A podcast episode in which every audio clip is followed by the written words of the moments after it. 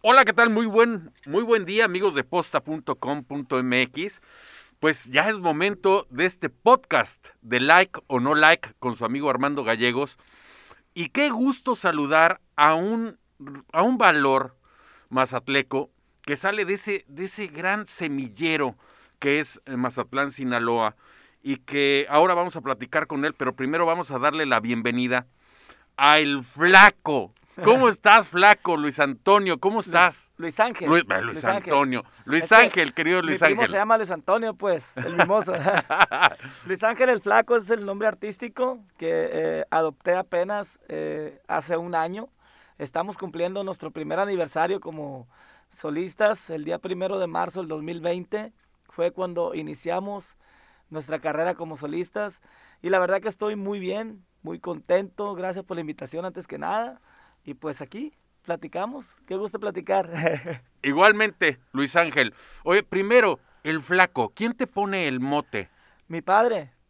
Mi padre desde, desde muy pequeño, yo estaba muy, muy delgado. Este, ahorita me considero que estoy normal, no estoy ni, ni, ni, ni, ni gordo, ni, ni flaco, ¿verdad? Sin ofender, obviamente, por, por, por la etiqueta. Este, pero él, él era el que me llamaba el flaco y mi mamá nunca se animó a llamarme el flaco. Ella me llamaba Luis. Luis. Cuando me decía Luis Ángel, ahí había problemas. a correr, a correr. eh, Luis, Luis, ay, me el flaco, el flaco. Y así se me quedó. Oye, flaco, ¿y cómo es que nace esta inquietud de cantar? Fíjese que yo era un niño muy introvertido dentro de mi infancia y cuando uno, cuando uno es pequeño, pues eh, quieres llamar la atención hasta cierto punto, quieres refugiarte en algo. Vivía en un barrio que adoro mucho, que quiero mucho, pero había muchas drogas, había mucho, mucho desastre en mi barrio y gracias a Dios no me dio por ese lado. Yo me refugié en la música. Yo escuchaba en aquellos años, no sé si recuerden, no sé si lo puedo decir, es un programa que ya, que ya salió hace mucho tiempo, el de Raúl Velasco, el de Siempre en Domingo. Pues ahí estábamos los domingos pegados viendo la tele y mirábamos a los grandes artistas como Juan Gabriel, como, como Vicente Fernández, como Alejandro Fernández, como Yuri, como eh, Antonio Aguilar, etcétera, etcétera, etcétera, los, los, los grandes, grandes artistas. Y, y, yo miraba cómo la gente eh, se, se, se, emocionaba cuando los escuchaba cantar, cómo de repente se desmayaban unos y así. Y eso me, me llamó la atención mucho. Decía, ay, era qué machino, o sea, qué padre, como lo que hacen ellos, pues, al subirse a cantar, una persona que está arriba del escenario cantando puede lograr todo eso. Algún día quisiera hacerlo. Este, y ahí empezó eh, a crecer el, el, el, el, gusto por la música. Como todo niño, pues, eh, no muy agraciado en la cuestión vocal, en la cuestión de afinación ni nada, pero eso lo fui como que poco a poco arreglando con el tiempo, con la experiencia. ¿Pero te capacitaste? Claro, me capacité. ¿Estudiaste? Estudié canto un año, ópera, estudié. ¿Qué tesitura tienes? Eh, tenor, tenor alto, tenor primera voz, me llamaba, me llamaba el, el, el este, mi maestro Ramiro Rubio. Este, y la verdad que recuerdo esos momentos muy bonitos porque fueron, fue parte de un trueque que hice yo con mi madre. Yo empecé, eh, yo estaba en la secundaria en ese entonces y pues ya el, el, gusto por el canto me rebasó. Empezaba a cantar en todos los festivales de la escuela, empezaba a cantar cuando iba para la escuela, venía de la escuela, venía cantando, o sea, estaba en el baño, estaba cantando, o sea, y así lo hago todavía todo el tiempo, es la pasión que me, que me lleva. Y, y un día me senté en, una silla, recuerdo muy bien la escena porque nosotros vendíamos tacos, éramos taqueros, la familia, mi madre, mi padre, todos, yo ayudaba en cosas ahí y llegábamos ya tarde a las a la una o dos de la mañana de, de vender los tacos. Y, ese día quedé, quedé o sea, dentro de mi mente siempre han pasado cosas muy especiales, pero cuando yo decido algo, a veces tardo para decidirlo, a veces pienso que puede ser muy difícil, pero cuando ya lo decido, no hay poder humano, no hay, no hay poder humano que me haga desistir de esa decisión. Puedo descansar, puedo tomarme un tiempo, puedo agarrar fuerzas otra vez, pero, pero no dejo de perseguir ese sueño. Yo le dije a mi madre, ¿sabe qué mamá? Le dije, siéntese, siéntese por favor, le dije, quiero platicar con usted. Tenía yo 12 años. y me dice, ¿qué, pasó, hijo? Me dice, ¿qué, ¿qué quieres? Me dice. Ya tarde, pues ya madrugada, queriendo todos dormir, cansados de, de haber trabajado y todo. Me dice, madre, le dije, eh, quiero que me apoye, eh, quiero ser cantante, voy a ser cantante de una banda muy reconocida. En ese momento ese era mi sueño. De una banda muy reconocida, le dije. Y mi música se va a escuchar por todos lados. Pero quiero que usted me apoye. No quiero seguir en la escuela porque no quiero perder tiempo, mamá, le dije. Yo oía las historias de los grandes artistas que desde muy pequeños, con excepción de Antonio Aguilar, Antonio Aguilar sí fue un, un, señor que se recibió de, de, de, o sea, tuvo una carrera sí, el señor. Eh, entonces, yo oía las historias que empezaban muy, muy, muy jóvenes, que empezaban en el, en el cine muy, muy pequeños, todas las historias esas, ¿no? Entonces, no puedo perder tiempo para lograr mi sueño.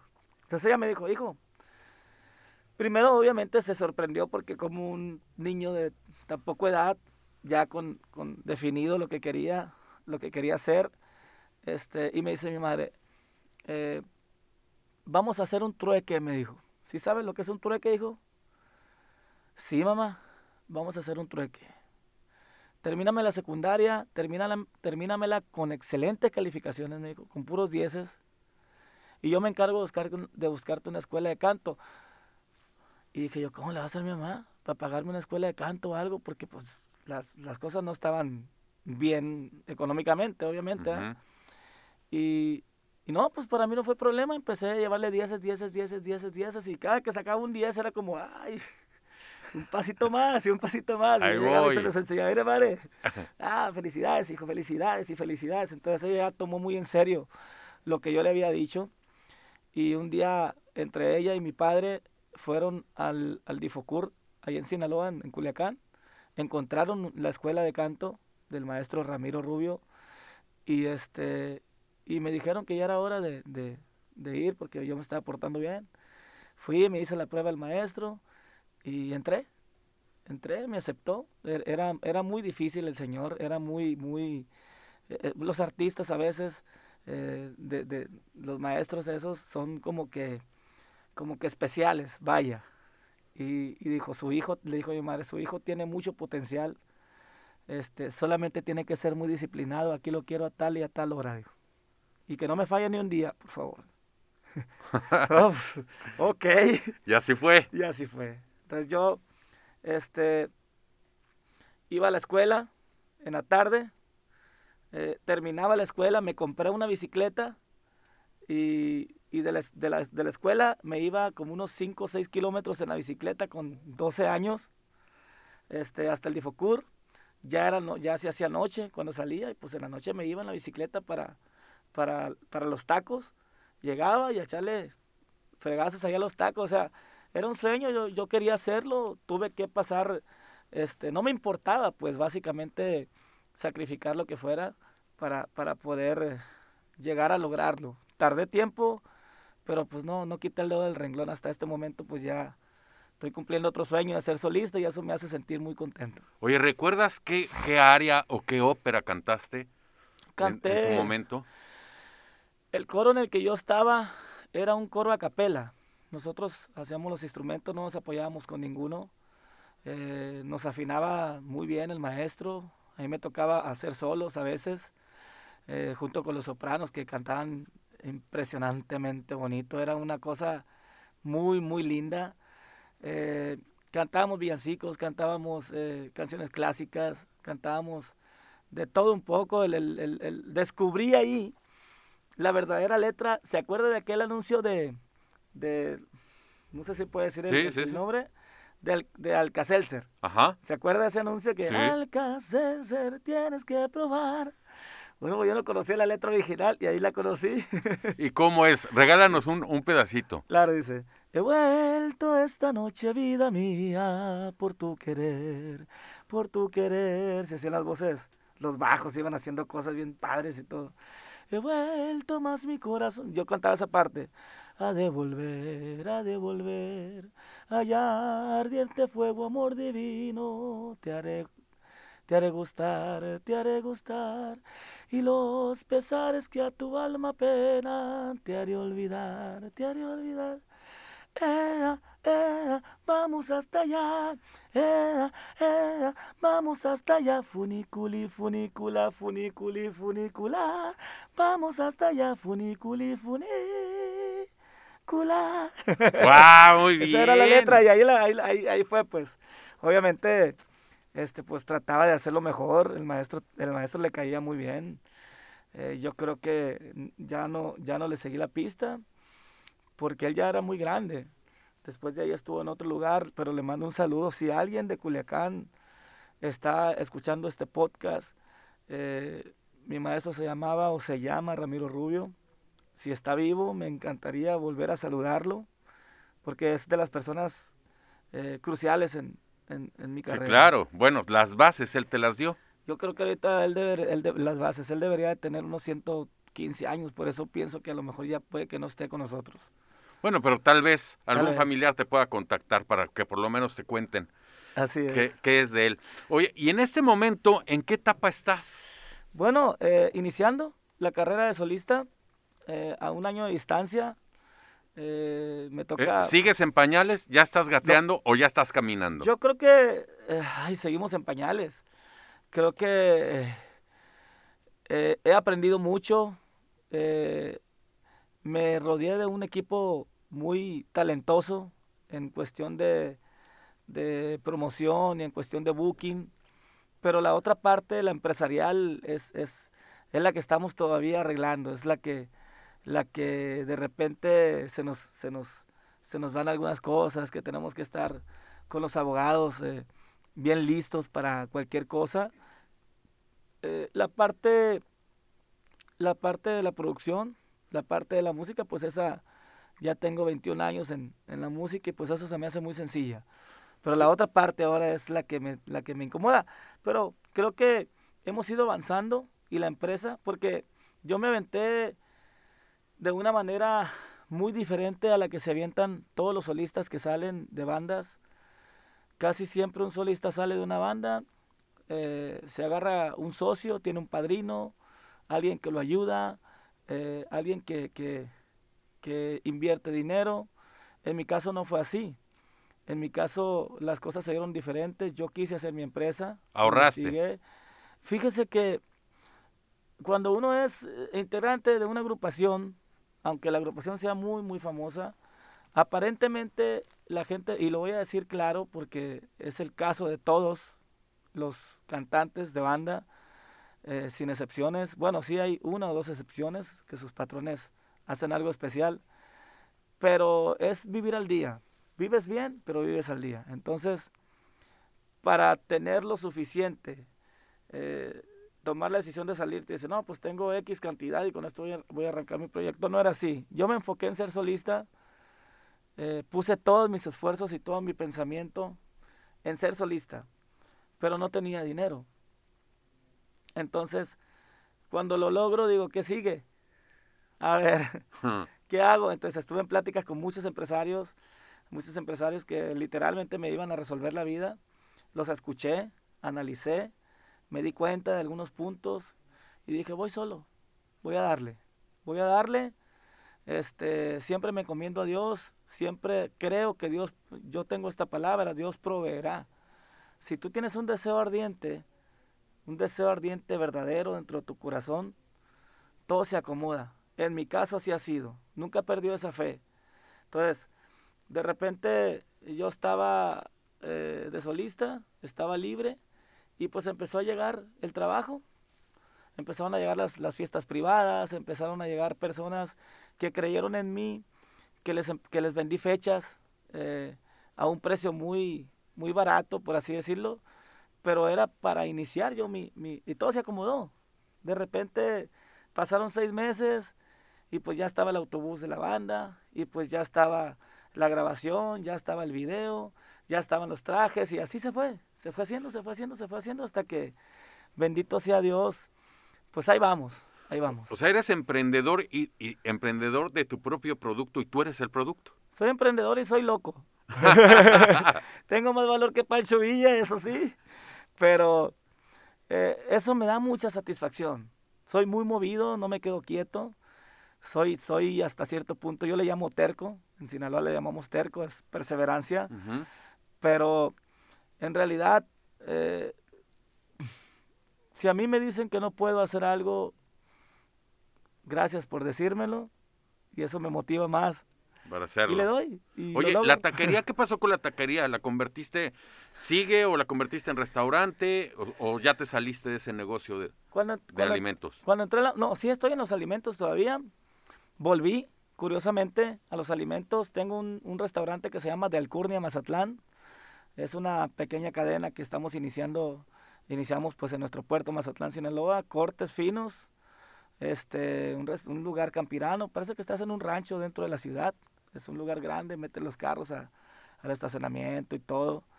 Y está muy padre, todas las mesas de parota. Bueno, mucha gente ha ido a mi restaurante, me dejan muy buenos comentarios y cada día estamos mejorando. Pero los tacos como tal, cuando yo empecé la música, mi padre, mi madre se quedaron en los tacos y pues yo empecé, yo, yo estaba en la música. Eh, mi hermano, eh, Julio, el mayor que yo, también tenía su taquería. Ellos siguieron su rollo en la taquería porque yo estaba dentro de una banda, yo no los necesitaba como tal. Claro. ¿verdad? Porque ellos, eh, en la banda donde yo estaba, tenían todo lo necesario, todos los, todas las personas necesarias. Hoy todos trabajan conmigo, bendito sea Dios, es un negocio, lo convertí en familiar. Mi hermana, mis hermanos, mi padre, mi madre, todos están ayudándome. Y obviamente, pues dejaron los tacos. Le dije a mi hermano, ¿sabes qué, carnal? Yo voy a empezar. ¿Qué onda? ¿Le quieres, ¿Le quieres brincar? Te necesito. Sí, hermano, ¿cómo no? Vendió su taquería y se vino a trabajar conmigo. Y pues la verdad, este, eh, sucedió de esa manera y al tiempecito empecé la pandemia y todo el rollo y yo miré que todo se paró, toda la industria se paró, eh, la música, el tra- la transportación, no salía la gente a la calle, pues la gente tenía que comer, Sí. necesitaba comer. Entonces no se paró ni el campo ni la comida. Para llevar cuando menos había y, y- y no se paró nada de eso. Entonces ahí fue donde, donde me ofrecieron eh, participar en, en, en Delcurnia como socio y me pareció muy bien. Y dije, voy a hacerlo porque esto es algo que nunca, o sea, me paré, yo canto, no estoy cantando.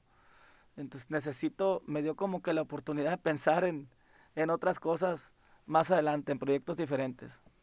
Oye, el que te amó, actualmente estás promocionando y estás en tierras regias para promocionar el tema El que te amó. Así es, es una canción de Luciano Luna, un gran compositor amigo mío de hace mucho tiempo, y Gusi Lau, un chavo que apenas empezamos a, a tener una bonita amistad, eh, muy talentoso, se juntaron, hicieron esta canción que se llama El que te amó. Eh, curiosamente, volviendo un poquito atrás, eh, el primero de marzo del 2020 fue mi debut, yo saqué mi primer canción el día 5 de febrero del 2020, eh, que se llama Reflexión. Fue la canción debut como solista. Y estábamos indecisos en el que te amo- entre el que te amó y, y la canción de Reflexión. Hice dos videos. Hice el Mm. video del- de, Reflexión y el del que te amó los hice en el 2019. Entonces, no sabíamos, no sabíamos, sacamos Reflexión, me dio la oportunidad de que la gente me conociera ya el nombre de Luis Ángel el Flaco un poco, aunque sea como solista, no rela- relacionado obviamente con, con la banda, porque mm, yo creo que va a pasar un rato para que dejen de pensar en, en Luis Ángel el Flaco sin, sin, sin la banda en la que estuve, porque era una banda obviamente muy prestigiosa, muy fuerte. Y pues lo hicimos, empezamos, duramos este año, estuve sacando más música, hice duetos con grupo, con grupo firme y todo el rollo, pero el que te amó ahí estaba, ahí estaba, y ahí estaba. Y decía yo, ¿qué hago con el que te amó? Tengo el video, tengo todo, ¿cuándo lo saco? Entonces empecé a sacar como unos 10 duetos más o menos, uno me funcionó muy bien, tiene más de 130 millones de vistas Guau. hasta este momento. ¿Cuál es? Eh, hasta la miel amarga se llama, un dueto que hice con mis amigos de Grupo Firme. Ujú. Eh, y pues estaba en un aeropuerto siempre le hago mucho caso a mi público, siempre estoy pensando, siempre estoy preguntando, siempre estoy sondeando. Ese es mi trabajo, yo, yo lo creo así, no me encierro en mi mundo, sino que, a ver, ¿qué está pasando? Y, bien curioso, eh, estaba pasando las maletas en un aeropuerto, iba a trabajar, mm, a hacer promoción, y me conocieron los muchachos, los, los que estaban ahí. Ay, flaco, y así como que entre sí entrenó por las cámaras y todo. Ah, qué bueno, flaco, ¿qué pasa? Así que no, ahorita te tomas una foto conmigo. Sí, sí, sí, sí, pues claro que sí. Oye, este, ¿cuándo sacas canciones? ¿Cuándo sacas una canción tuya? Y dije yo, este vato es mi fan. Me conoció y todo, y no sabe que ya saqué 10 canciones. Y me quedé yo así, y le dije, oye, ¿he sacado mucha música? No, me dijo. Tuya, me dijo. Donde cantes tú solo. Mm. Ha sacado fulana, mangana, pero era mi fan. Eh, sí, sí te conoce. y vas a sacar fulana, me dijo. Pero queremos escucharte a ti. Me dijo, ¿de verdad? ¿Sí? ¿Verdad que sí? ¿Y verdad que sí? Le preguntó. Entonces eso en mi cabeza me dio el norte. No, ya quieren escuchar mi voz eh, sin dueto, pues. Y inmediatamente empecé a hacer lo necesario para que saliera la de El que te amó. En el primer día me di cuenta, llegó en menos de dos días, llegó al primer millón. Y de ahí para adelante empezó, ahorita lleva un poco más de 9 millones. Y estoy muy contento. En todas las plataformas digitales ha estado funcionando increíblemente bien. Se colocó inmediatamente en la segunda canción más escuchada, en radio, este, en su semana debut, estuvo en, el Hot Zone. Eh, o sea... ¿Cómo va el tema? Eh, dice... Así me sale, ¿no? Cuando dijiste que te ibas, yo sentí que me dejaste dividido. Me dolió, pero logré dejar atrás y al fin seguir por mi camino. Qué ironía, antes era el que te amaba y ahora soy el que te olvida. No pensé que cuando yo volviera a verte ya no te me antojarías el que dio todo por ti. Ahora se acuerda, ya no siente ni cosquillas. El que te amó sintió coraje cuando tú le confesaste que se te acabó el amor, que olvidara lo que fueron, que la culpa no es de nadie, que buscar otra ilusión. El que olvidó Siguió de frente y no pensó en volver a verte y al final se convenció de que no valía la pena ir cargando tu recuerdo y otra vez se enamoró del que te amó. Debo decir que ahora solamente queda el que te olvidó. ¡Ay, adiós, sed! ¡Caramba! Oye, qué buen tema. Ya lleva entonces, ¿cuántas semanas lleva de estreno? Lleva en radio y televisión, lleva apenas dos semanas.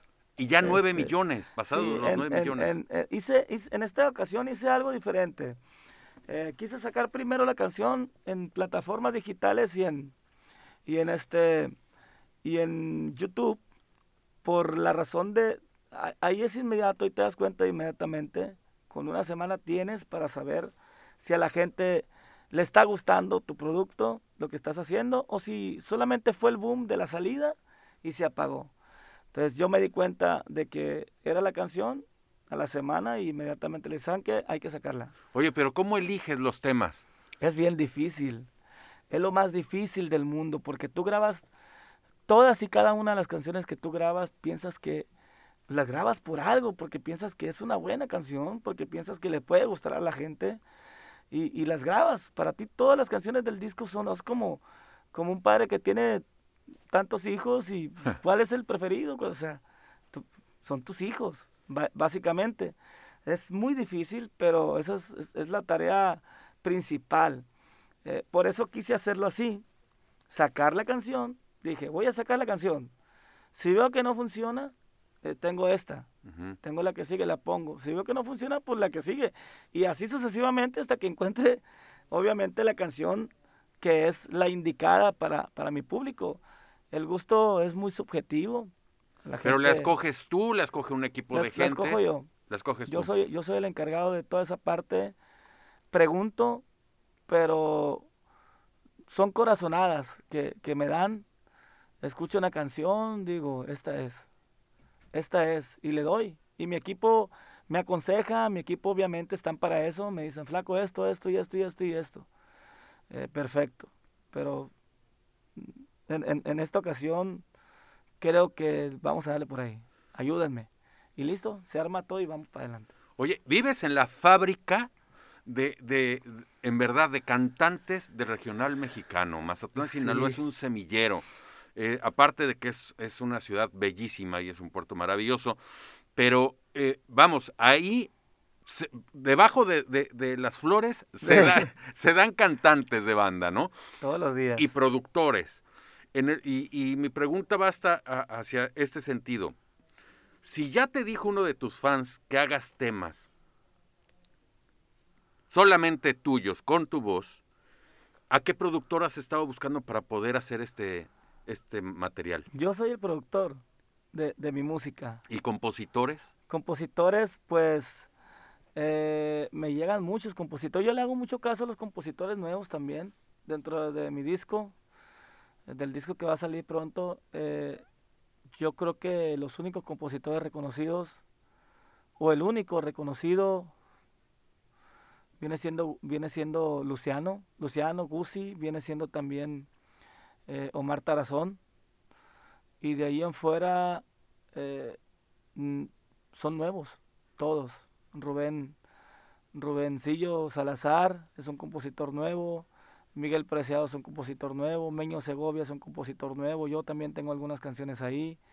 Este, me falta me falta alguien, un chavo que, eh, que está que trabaja en un grupo que se llama La Ventaja, también es un compositor literalmente nuevo, o sea, yo le apuesto las buenas canciones, escucho, es un, es un trabajo arduo de alrededor de más de mil, mil, mil doscientas canciones que me toca escuchar a la hora de escoger los temas, porque es increíble, hay un compositor que no es nuevo, pero no es tan reconocido como compositor, es más reconocido como cantante, Rafa Becerra es un amigo, es un amigo mío, y me mandó dos temas que dije yo, oye loco, ¿qué pasa contigo? O sea, ¿qué rollo? Gracias por mandar, inmediatamente los grabé. O sea, yo le apuesto a las buenas canciones, independientemente de que sean de un compositor muy reconocido o no. Eh, ya llegará a lo mejor. Yo creo que no me han mandado, he pedido canciones, pero no me han mandado. Mm, Yo creo que más adelante a lo mejor ya solitos me van a decir, eh, flaco, discúlpalo, pues es que estaba redado el otro día, no sé, ahí te voy una canción a ver si te gusta. No Oye, pasa pa- nada. para terminar con esta conversación, Flaco, eh, Espinosa Paz, ¿vas a hacer algo con él? Quiero hacer, quiero hacer, salió de, salió de mi idea, salió de mi mente hacer algo. Conozco a su hermano también, aparte de Espinosa, hay una, tiene un sushi él en Mazatlán, el hermano de Espinosa Nacho, y, y yo voy a su sushi y él va a mi restaurante.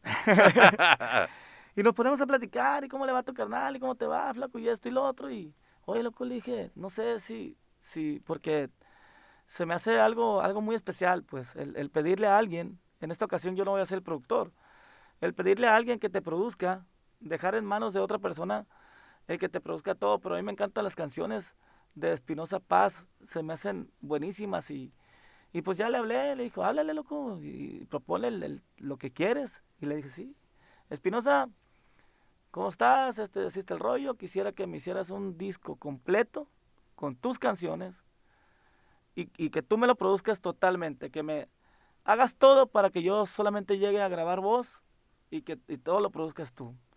¿De qué te gusta? Me dice banda, mariachi, lo que quieras, le dije. Házmelo variado, quiero que sean tus canciones. Oh, está buena la idea, flaco. Ya está, hay que reunirnos, nomás que, pues, la verdad que eh, se arranca esto de, de volada, no hemos platicado, pero es cuestión de retomarlo y ver si está en el mismo canal, de poder hacerme un disco. Para mí será un honor, es un gran compositor, la verdad. Pues Flaco, muchísimas gracias y ustedes público de posta, pues sepan que aquí tenemos a uno de los grandes valores, pero sobre todo a una de esas voces que difícilmente no sabemos quién canta. O sea, abres la boca, flaco y sabemos perfectamente quién canta, ¿no? Sucede, sucede con Lupe de Bronco, sucede con muchos compañeros tuyos, pero son pocos los que logran tener un estilo característico que realmente el público sabe el nombre. Y si no sabemos el nombre, sí sabemos el mote del flaco. Sí, claro. ¿No? Mucho éxito, muchas gracias por haber estado aquí en posta.com y mucho mucho éxito. Le cuento rápidamente para, cerrar una, una anécdota acerca de lo que me está platicando relacionada. En una ocasión iba a Durango a ver a Julián Álvarez.